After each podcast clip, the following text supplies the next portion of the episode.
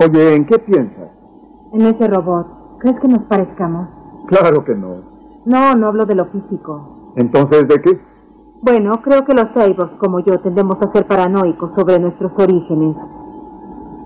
A veces sospecho que no soy quien creo que soy, como si hubiera muerto hace mucho tiempo y alguien hubiera tomado mi cerebro y lo hubiera metido en ese cuerpo. Quizá nunca hubo una verdadera yo y soy completamente sintética como esa cosa. Tienes neuronas humanas en tu cubierta de titanio. Te tratan como a otros humanos, así que basta de angustia. Pero eso es todo, es lo único que me hace sentir humana, la forma en que me tratan. Pero, ¿quién sabe lo que hay en nuestra cabeza? ¿Alguna vez has visto tu cerebro? Me parece que estás dudando de tu propio espíritu. ¿Y si un cerebro cibernético pudiera generar su propio espíritu, crear un alma él solo? Y si lo hiciera, ¿qué importancia podría tener entonces ser humano?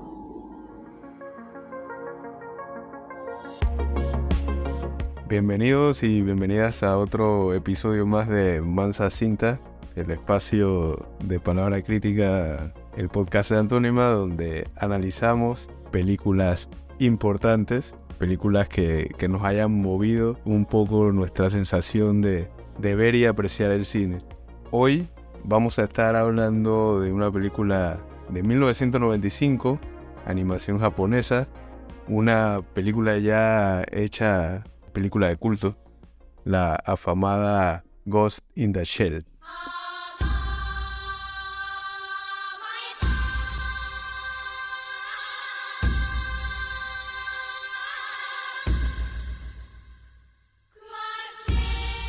¿Qué nos hace ser humanos? El cuerpo, nuestra mente, el espíritu. Un tema filosófico bastante hondo y amplio, ¿no? En el cual podríamos debatir horas y horas no cabe duda que esta película nos hace adentrarnos un poco más en, nuestra mente, ¿no?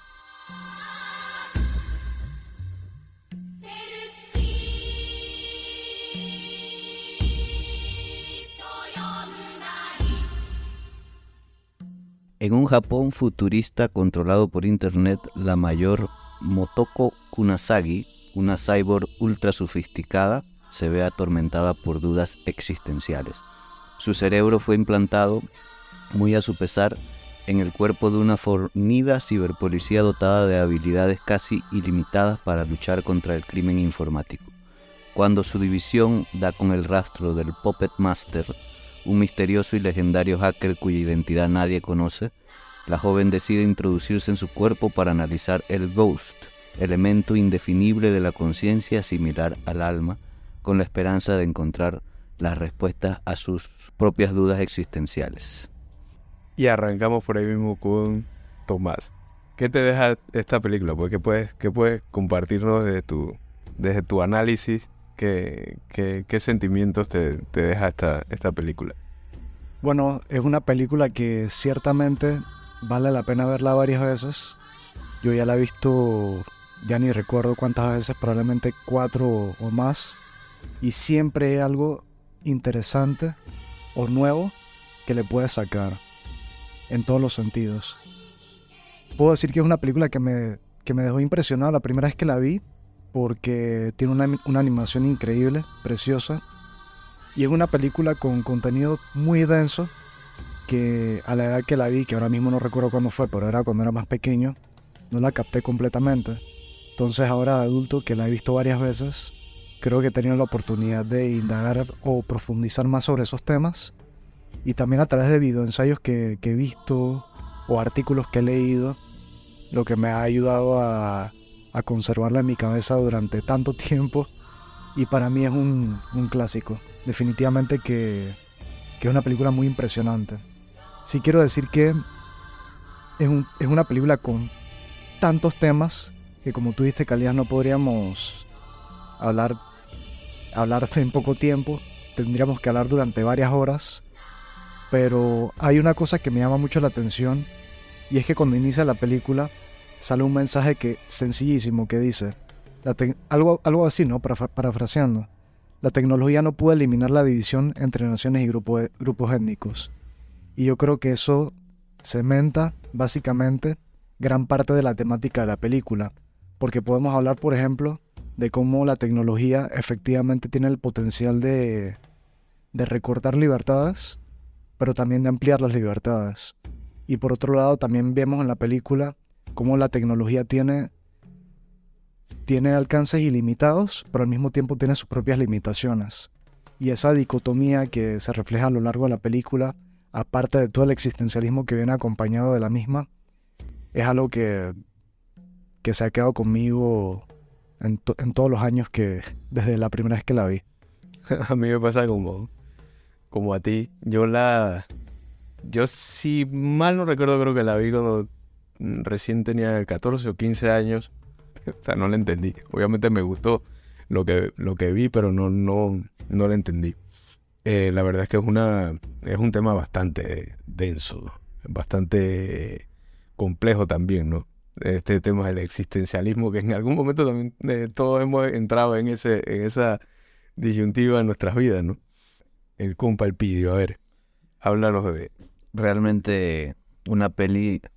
Bueno, la verdad que a mí lo que más me encanta de esa peli, voy a ser completamente honesto, es eh, las secuencias de acción también logradas que tiene ese, ese, ese, esa peli, eh, que incluso compiten con cualquier escena de acción que tú que se haya hecho en el cine de, en el cine normal, eh, en el cine digamos live action, por, por decir una expresión.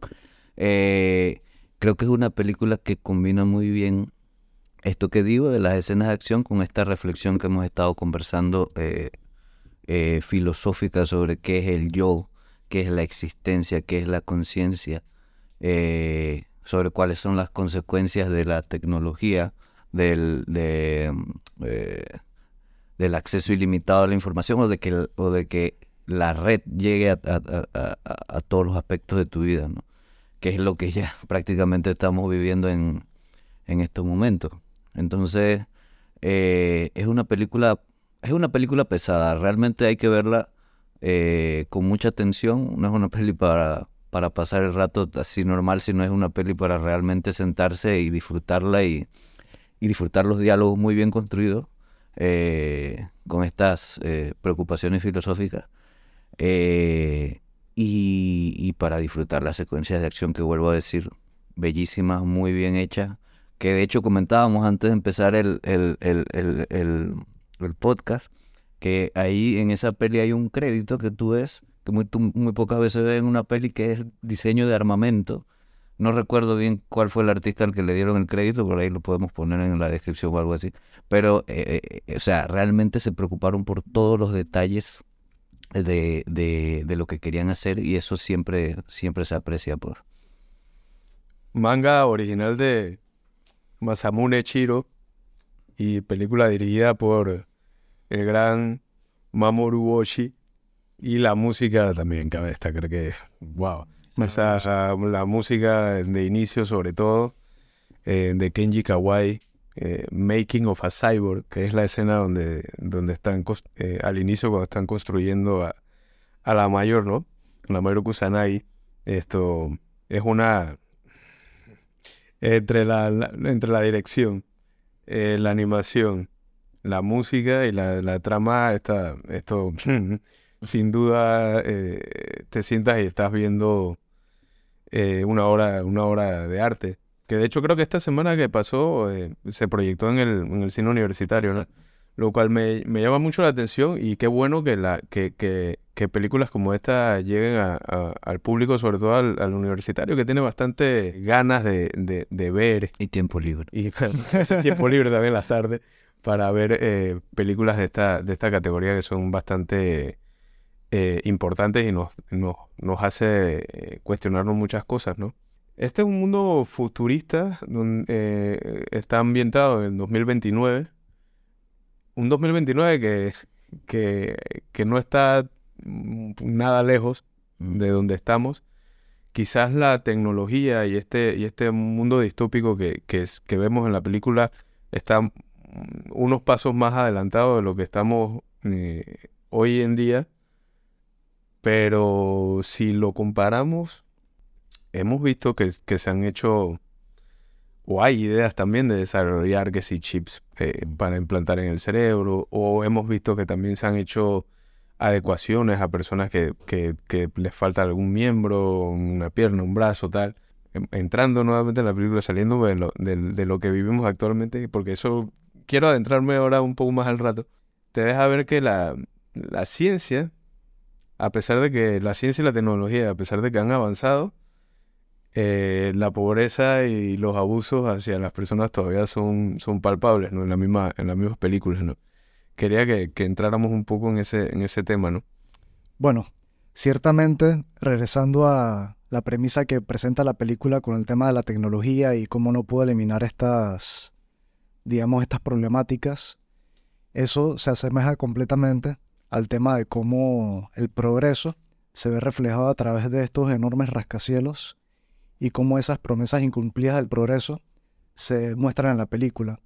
Hay una cosa que llama mucho la atención y es en cómo estas películas de ciencia ficción distópicas en muchos casos se muestran esta especie de suburbios, pero con, digamos, con mucha más limpieza. Sabemos que hay pobreza, hay gente en las calles, hay este, mucha desigualdad, pero normalmente vemos los espacios muy bien cuidados. Y en esta película es todo lo contrario. O sea, todos los espacios que salen a lo largo de la película, salvo en los que están, por ejemplo, diplomáticos, científicos, etc., son espacios que están muy descuidados, que están muy sucios y que están en las peores condiciones posibles.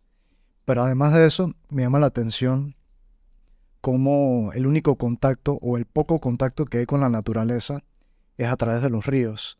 Uno no ve ni un solo árbol en toda la película salvo al final que... que en la escena final. Que, ah, salvo en la escena final, pero el único contacto con la naturaleza es el río y el río está completamente contaminado. Y no solamente está contaminado, sino que vemos en una ocasión, por ejemplo, una parte de una bicicleta que debería ser considerado como algo colorido, de una actividad sana, que no sé qué. Y es casi que una representación de cómo este progreso se ha robado la felicidad de la gente o aquello que pueda hacer que la gente pueda ser feliz. Yo recuerdo esta escena que, que sale en la mitad de la película donde hay unas tomas de, de la ciudad con la música que, que es de la, de la música principal. Y una cosa que llama la atención, no solamente en esa escena, pero a lo largo de la película, es la paleta de colores, porque es una paleta de colores muy, muy, muy deprimente muy oscura, muy degradada. Y las únicas instancias donde la paleta de colores se rompe y sale con vida es cuando aparece la publicidad. Anuncios publicitarios. Ajá. Y, y, llama la atención que toda la ciudad está cubierta de una enorme cantidad de publicidad. Y a veces no es ni siquiera publicidad distinta, es la misma publicidad pero repetida múltiples veces. Y otra instancia, pero muy pequeña, donde se rompe con esa paleta de colores, es cuando aparecen ya empieza a llover en esta escena que, comento y están un, montón de adultos caminando con paraguas. Salen unos niños corriendo de unos paraguas. sí, salen unos niños. se ven de, lejos, ¿no? Claro, se ven de lejos. Y, ese, y ese cambio de tono refleja cómo la, humanidad en este contexto vive casi que, que deprimida, mirando hacia los lados, viendo la publicidad. Y los niños, que aún no se les ha robado esa inocencia, tienen como ese sentido de, esperanza, que se refleja con esa paleta de colores y ellos corriendo en contraste a los adultos caminando. Entonces es como esta presentación de la realidad cruda y como la publicidad que aparece en toda la ciudad es como la ilusión de la felicidad que el progreso no pudo cumplir. Esto se ve mucho en, la, en, la, en las películas de, de, corte cyberpunk, ¿no? Donde la, donde siempre vas a ver rascacielos, edificios enormes, mucha publicidad eh, por todos lados. Vas a ver, como, bien dice Tomás, ausencia de ausencia de, árboles, ausencia de, naturaleza, gente agobiada por, por, por, por, esta, por esta impresionante metrópolis que se, que se los traga prácticamente, ¿no? Es interesante esa, esa parte, son tres minutos donde no se menciona, no hay ningún solo diálogo, pero vas, vas haciendo el recorrido a lo que es la, ciudad, ¿no? Entras en este, como decir, como suburbio o ciudad abandonada, incluso hay lugares donde no, no hay nadie, no hay, no hay nadie ni siquiera caminando, y luego pasas a ver el otro contraste donde está la, la gran metrópolis, donde la gente está en movimiento, ves siluetas de, de personas dentro de las publicidades, ves maniquíes y el, y el personaje de, de la mayor Kusanagi que está como en este existencialismo de, de, saber qué es lo que es ella, ¿no? Y ves maniquíes que asemejan la, la, el físico de un ser humano, pero que están vacíos por dentro. Y es exactamente eh, haciendo contraste con lo que es ella, ¿no? Un cyborg que sí tiene conciencia, pero se está preguntando qué soy, o soy algo. Como diría Descartes, bueno, si piensas, si tienes, si estás pensando y te estás cuestionando es porque existes, pero eh, quizás esa no es la respuesta que estamos buscando en este, en esta, en esta, con esta pregunta que, que la mayor tiene, ¿no? Sí, y, y yo creo que las, las, yo pienso que hay dos cosas que recorren la peli que para mí son, son fundamentales. Una de las que decía eh, Tomás de la que se expresa en la poca presencia de la naturaleza en, en la peli, que es la, la alienación de, de, la población que está ahí, la alienación de la propia... Obviamente la, la mayor es una cyborg, pero digamos, no sería, eh, no sería quizá igual si tuvieras presentado una cyborg en ese contexto a presentarla en un contexto donde la naturaleza tuviera un, mayor protagonismo, ¿no? Eso, y pienso que lo otro que recorre la peli es, como esta, este control absoluto que existe sobre, sobre, sobre la gente, eh, sobre la información de la gente, sobre, sobre sus vidas en general, o sea, al punto de, de determinar... Eh, eh, la, escena, una escena de las persecuciones comienza por la posición exacta que tienen de, de un camión de basura que va recorriendo tal, tal parte en vivo y, también recuerdo que hay una parte donde cuando capturan al, al, conductor ya tienen toda la información de, de su vida eh, y, y, saben que le han borrado los, los recuerdos. Entonces es como que digamos, para mí esas, esas dos preocupaciones, quizás, no sé si del, que hizo el manga, no sé de quién, o, de todos, pues, los que participaron en las pelis, eh, compaginan con este escenario extremo que planteas de, de desigualdad profunda, de, de alienación total, y, o sea, es como una presentación de todo lo que puede salir mal con el progreso. De, de hecho, ahora que mencionas eso, mencionaban que, la película tiene detalles muy finos y una cosa que introduce la película es el concepto de la privacidad cibercerebral. Entonces es algo que ya se reconoce dentro del tema ético de cómo estas nuevas tecnologías producen precisamente estos nuevos problemas, pero que ya hay un concepto para, para, para abordarlo y para además buscar la manera de regularlo de cierta manera. Sí, y quería, eh, yéndome por ahí mismo, como lo menciona el vídeo, quería adentrarme a lo que es el, el, el, la actualidad, lo que estamos viviendo actualmente con la, la, irrupción no solo de la inteligencia artificial, sino también de, la, de, de, la, de las redes sociales y de cómo eh, la Internet, por más que haya sido un invento para que tuviéramos la información en nuestras manos y, o sea, haciéndola la, en verdad, pensándolo de un modo neutral, por decirlo así, digo, si quieres aprender algo, Internet tiene toda la información allí, ¿no? O sea, para hacer cosas buenas para ti, bien, bien lo puedes utilizar, ¿no?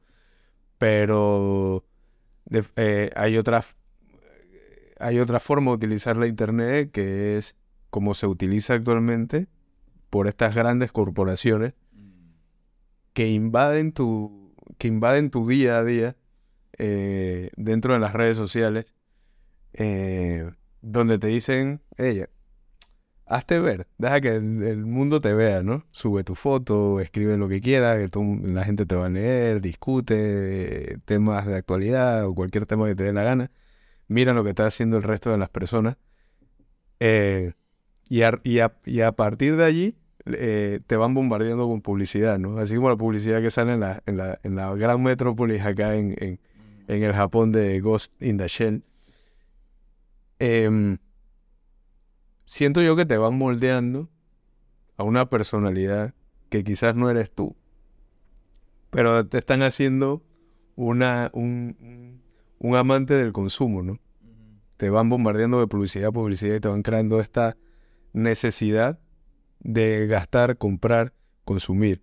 Eh, a veces cosas que quizás en tu vida has sido fanático, pero por ver tantas veces o tantas personas con X, que se yo, gorra, por decir un ejemplo, y nunca has usado gorra en tu vida, quedaste comprando una gorra. O sea, al final, en, nuestro mundo, nos van moldeando a, lo que, a lo que estas grandes corporaciones quieren que nosotros seamos, y entrando en el universo de Ghost in the Shell, y hablando un poco del antagonista de la, de, la película, el Puppet Master, eh, este, este software que adquiere conciencia tiene la capacidad de eh, meter recuerdos o, programar recuerdos en la mente humana, recuerdos que no existieron, como es el caso del, del, señor que, que maneja el, camión de, basura que él pensaba que tenía una esposa y una hija y que se estaban separando, que no sé qué.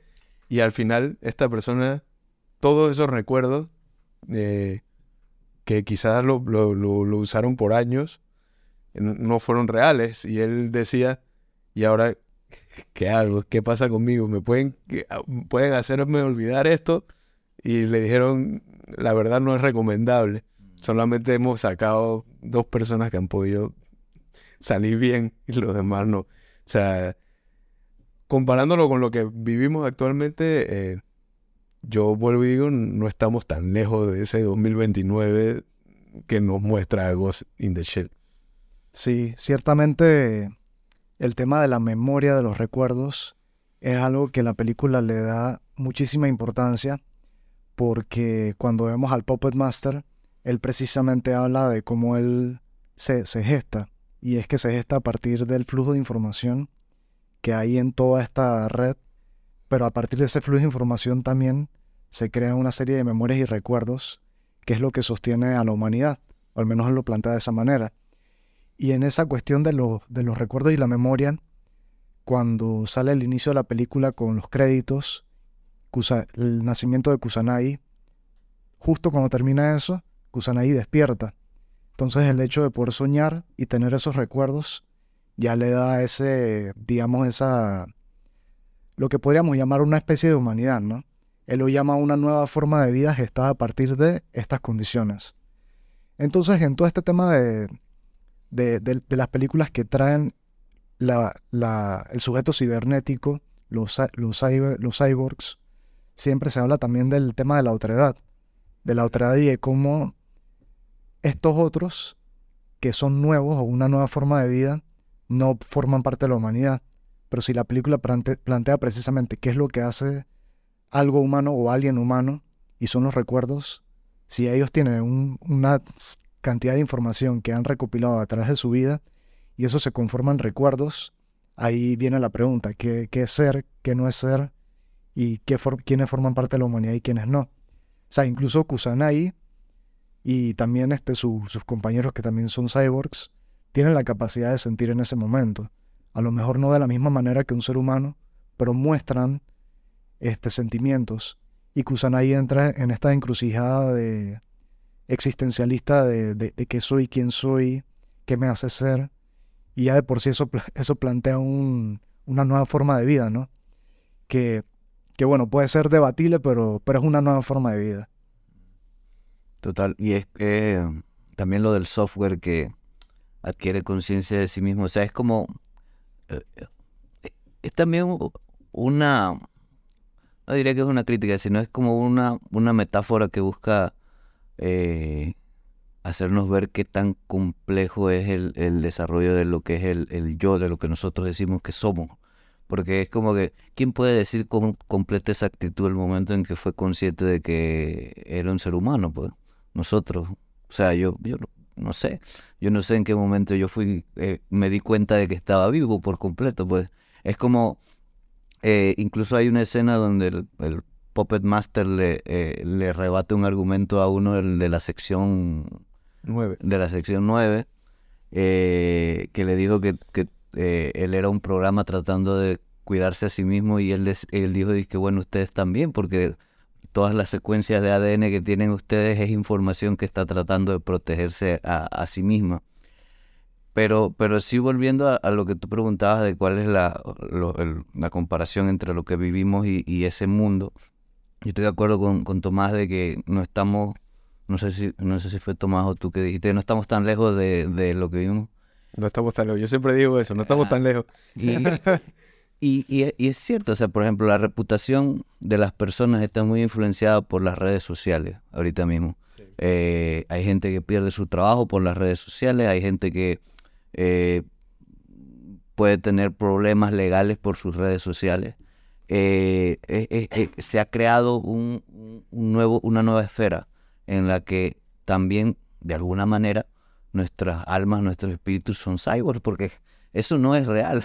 O sea, no, tiene una existencia, eh, digamos, como esta mesa o como nosotros en este cuarto que estamos aquí, sino que es un mundo en el que se comentan cosas, hay información, y esa información afecta a tu vida.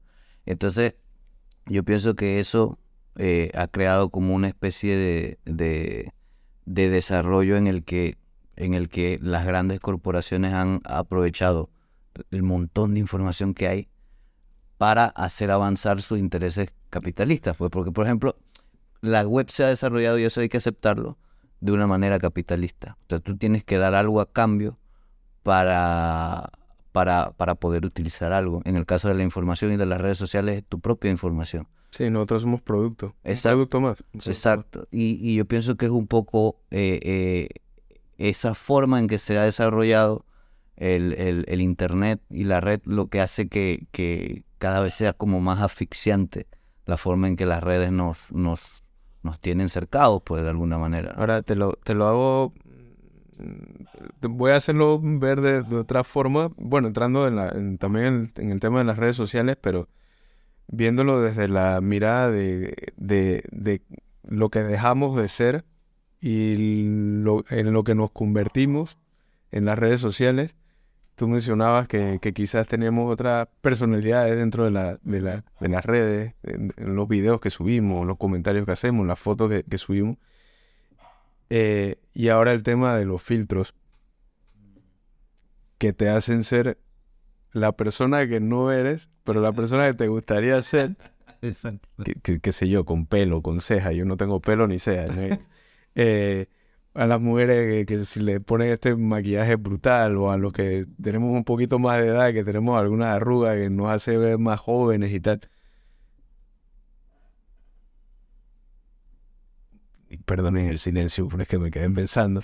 Es que este, también sí, psicológicamente esto no nos ayuda en nada porque cuando, digamos, yo que consumo este tipo de, de no lo es un ejemplo, yo que consumo este tipo de, filtros, este tipo de, aplicaciones y tal, va a llegar el momento en que dejo de percibirme como realmente soy. Y cuando me veo al espejo, ya no, o sea, veo esta imagen que quizás me desagrade. Porque lo que veo en, las redes, lo que subo yo a las redes, es otra persona. Y una persona con una cara más agradable, una cara más, más, más bonita, más, más sonriente, más, con, más, con más luz. Eh, y entramos en este espacio en el que decimos, no me gusta lo que soy, me gusta más esto, ¿no? Que también podríamos entrarlo allí en el tema de la, ya yéndonos hacia lo que son las modificaciones faciales con cirugía y tal, ¿no? En verdad, prácticamente hemos ido distorsionándonos eh, como seres humanos, pues, por este por esta gran oleada de, de, internet y las posibilidades que nos da. Y en muy poquito tiempo, porque, o sea, estamos hablando de que el internet se comenzó a desarrollar en, o sea, comenzó a ser masivo en los 90. y, y, o sea, el montón de cosas, cómo avanza. O sea, realmente es una cosa exponencial. Eh, cómo se ha desarrollado toda esa esfera de información y cómo, cómo, cómo pronto se ha formado, eh, nos ha acercado, pues, cercado de, cercarnos eh, en tan poco tiempo. en tan poco tiempo versus cualquier otro tipo de desarrollo tecnológico que ha habido en la historia. Sí, definitivamente. Y acá el tema de la, de la subjetividad y, y el tema incluso de la identidad aparece bastante reflejado en la película. A mí, bueno, a mí siempre me llama la atención cómo las redes sociales tienen esa capacidad de moldear tanto la subjetividad y en una era donde el tema de la identidad tiene mucha importancia, cómo eso a su vez produce una serie de problemas. Y este es un caso, ¿no?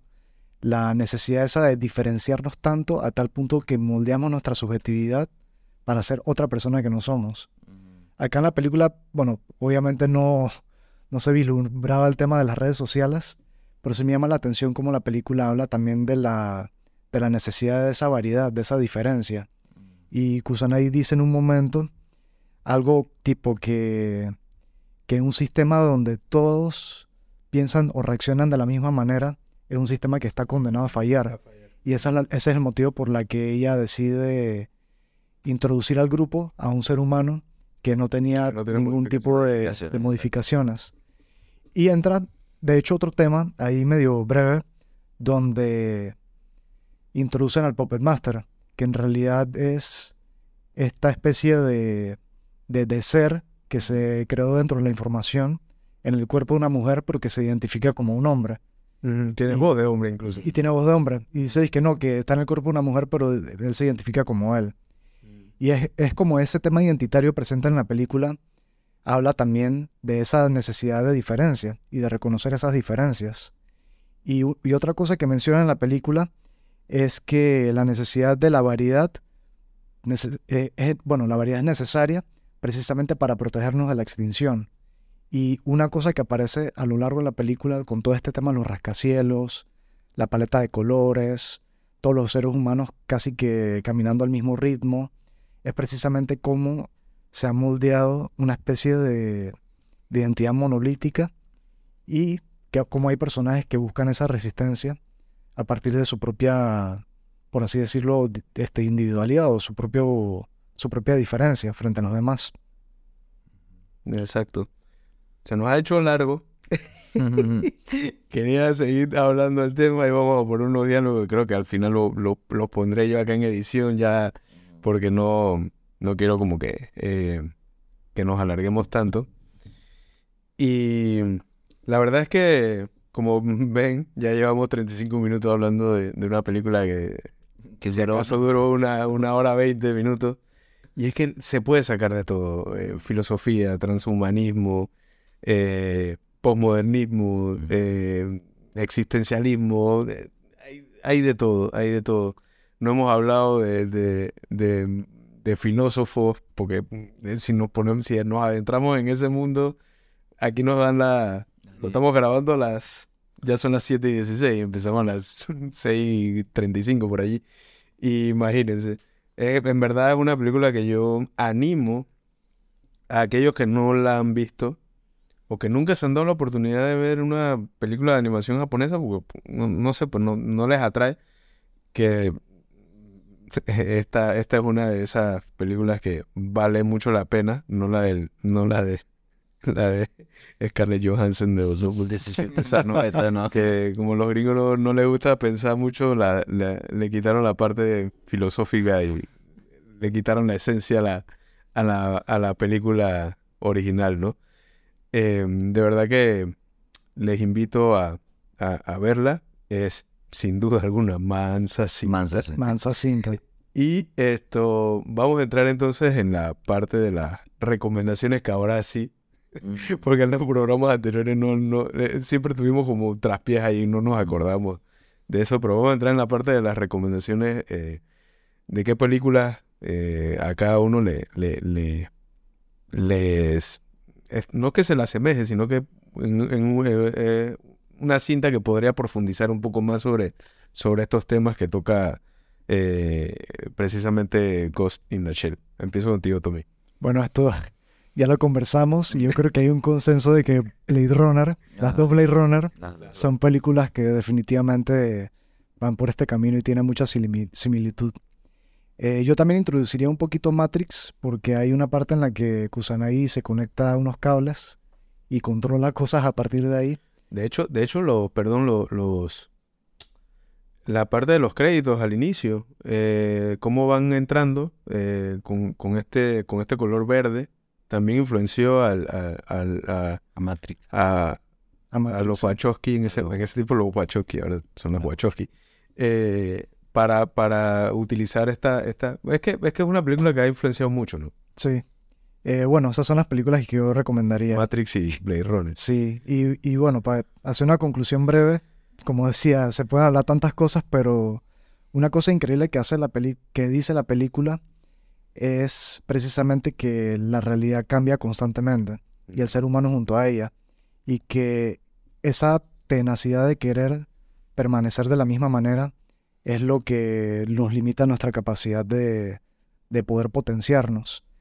Y bueno, ahí podemos hablar incluso de la cuarta revolución industrial y de cómo aquí en, en Latinoamérica apenas estamos en la segunda revolución industrial, pero nos extenderíamos demasiado. Ya por último, una cosa que llama la atención también es el tema de esas limitaciones de la tecnología, que a pesar de que te permite tener una fuerza increíble y una capacidad sensorial o, física impresionante, lo dice el Puppet Master. Realmente lo que ellos no tienen es lo más básico, que es reproducirse y morir. Y eso es algo que también me, me ayuda a la película. Vamos con tus recomendaciones, el pillo. Sí, primero una conclusión ahí también, pero agarrándome de lo que dijo Tomás y también las limitaciones de la tecnología de no poder resolver los problemas sociales y, eh, a pesar de, de, hacer que una mujer salte de, un rascacielos y mate a un man con una pistola a través de un vidrio. Que pues es invisible. Exacto, exacto. o sea, eh, es, es, es, es una reflexión sobre eso, sobre el yo, sobre la conciencia y realmente es una peli que vale mucho la pena y que tiene una de las secuencias de acción más espectaculares que, que pueden ver en cualquier peli. Mi recomendación, como el, director es Mamoru Oshii, él tiene una película anterior, eh, bien, bastante, bastante rara, de muy pocos diálogos, pero muy interesante que se llama El huevo del ángel. Él dura una hora y once minutos, realmente nada más hay como cinco diálogos. Eh, pero es una película, una animación bellísima y, los que les gusta el cine de animación les, les encantará. Y también recomendaría, eh, pienso yo, que también es de animación, Psychopath. Porque Psychopath aborda el tema de... El Psychopath, el anime, aborda el tema de de eh, qué hacer los humanos criminales y cómo qué pasaría en una sociedad donde controlar donde controláramos el crimen a través de, de la información pues. Eh, esas serían mis dos recomendaciones. Yo pues para, para cerrar con las mías, eh, voy a decir Terminate, Robocop. no, no, eh, no, no, mentira, mentira. Está, bueno, de, del 2014, Ex Máquina. A mí me parece una película fantástica. También trata el tema de los cyborg y, y, y, de esta persona que también siente como Batu, porque Batu en la película en Ghost in the Shell también siente, siente cierta atracción por, por, por Kusanagi, pero sabe que digo un cyborg al final, pero sí siente como cierta atracción cada vez que la, que la, que la ve así cuando está, bueno, no voy a spoilear, pero en Ex Máquina también se trata un poco ese tema, eh, Allí sale Oscar Isaac, para a las personas que les gusta Oscar Isaac, me parece un excelente actor. Y Alicia Vikander, muy buena película, creo que estuvo nominada al Oscar incluso, si no me equivoco. Em, mencionaría también, eh, con esta temática cyberpunk, la, eh, la madre de, la, de las películas cyberpunk de anime, Akira también es una, una cinta que sin duda tienes que ver antes de... Que seguramente tocaremos en algún, momento. tienes que ver antes de que tus días se acaben, tienes que ver Akira. Y eh, agregaría ahí, ya que el compa trajo un anime allí que, que está en, en Netflix, eh, hablaría de Cyberpunk, que si mal no recuerdo es de un videojuego. Y ganó de hecho premio el año, el año pasado en, una, categoría de esta premios de anime, no, ahora no la tengo en mente cuál fue, pero fue tremendo, tremendo anime, la verdad, y también habla de, modificaciones corporales, etcétera, y toca todos estos temas, ¿no? Me parece genial para una maratón de, digamos, de, de robots para una maratón dominical. Todas estas películas, ¿no? Así que, pues, ahí ya tienen una, una, tarea un poco más amplia y algunas películas y anime que ver para, para los próximos días, ¿no? De esta forma, gente, creo que este es nuestro capítulo más largo. Espero que no. La próxima vez no sea tanto, pero si les divierte eh, eh, lo que escuchan, esto, los animamos a que nos recomienden películas que quisieran que nosotros comentáramos y analizáramos desde, desde acá, de nuestra pequeña mesa cuadrada. Ahí vamos a ir haciéndole las consultas al, público en general en nuestras redes sociales y espero pues que hayan disfrutado este, esta, esta emisión de, de la semana de Mansa Cinta y por ahí nos estamos escuchando y viendo. Saludos, gente. Saludos. Saludos.